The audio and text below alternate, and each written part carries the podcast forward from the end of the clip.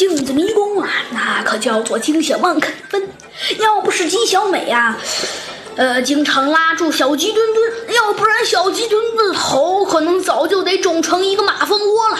啊，咱们先不说这些。当然了，最终经过重重困难，他们还是走出了镜子迷宫。小鸡墩墩呢，那是一脸不开心，又是一脸委屈。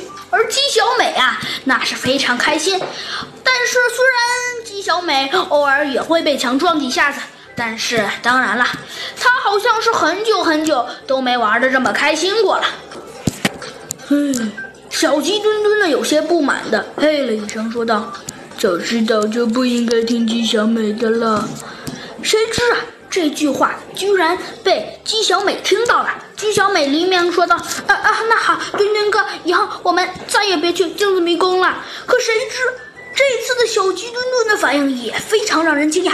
小鸡墩墩立刻说道：“不不不不不不，我我我我我们不要不要，呃，行，听你的，以后我们还去镜子迷宫。”呃姬小美啊，先是愣了一秒钟，但是下一秒啊，她就温柔的笑开了。她说道：“嘿嘿，墩墩哥，你好棒呀！”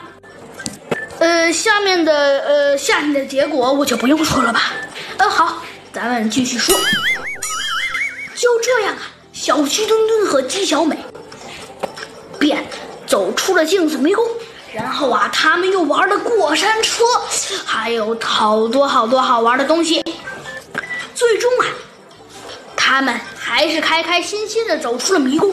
但是就在这时，突然，一个身着华丽、跟一个普通人没什么区别的人突然向他们走来，而且嘴角露出了一些不太友善的微笑。